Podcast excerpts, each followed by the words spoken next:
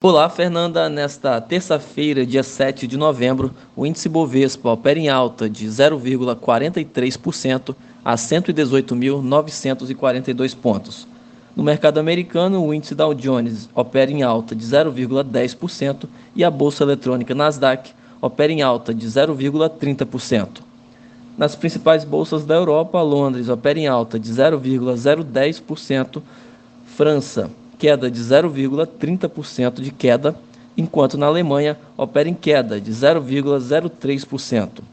No mercado de moedas, o euro é negociado a R$ 5,19, queda de 0,97%, e o dólar comercial é cotado a R$ 4,86, queda de 0,51%.